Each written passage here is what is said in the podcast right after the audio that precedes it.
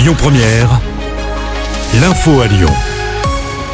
Bonjour Rémi et bonjour à tous. À la une de l'actualité à midi, cet accident mortel près de Lyon, ça s'est passé vers 9h ce matin sur la 47 à Givors. C'était en direction de Lyon. Une voiture s'est retrouvée coincée entre deux camions. Son conducteur a perdu la vie dans l'accident. La circulation en direction de Lyon a été coupée. On reste sur les routes, mais cette fois en centre-ville de Lyon. Quatre personnes ont été blessées dans deux graves accidents de la route. C'était la nuit dernière. Le premier accident a eu lieu vers 1h du matin dans le 5e.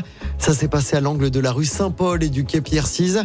Un seul véhicule a été impliqué. Deux personnes ont été gravement blessées. Elles ont toutes les deux été transportées en urgence absolue à l'hôpital. Plus tard dans la nuit, vers 3h30, deux voitures se sont percutés à l'angle du pont Lafayette et du quai Jules Courmont dans le deuxième. Deux blessés sont à déplorer.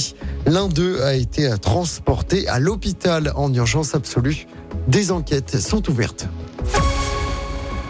Bonne nouvelle pour les consommateurs français, l'utilisation des tickets resto pour les courses alimentaires sera finalement prolongée au-delà du 31 décembre prochain.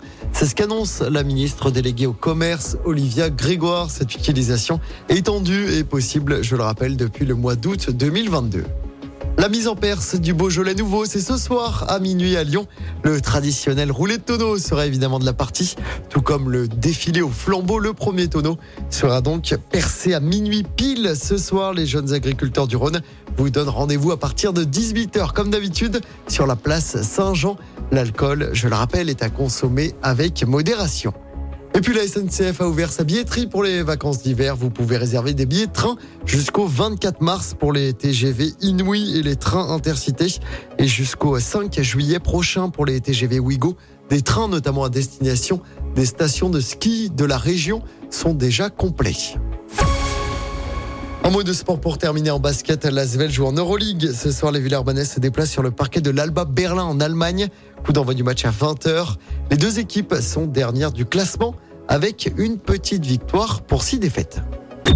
Écoutez votre radio Lyon Première en direct sur l'application Lyon Première, lyonpremière.fr et bien sûr à Lyon sur 90.2 FM et en DAB+.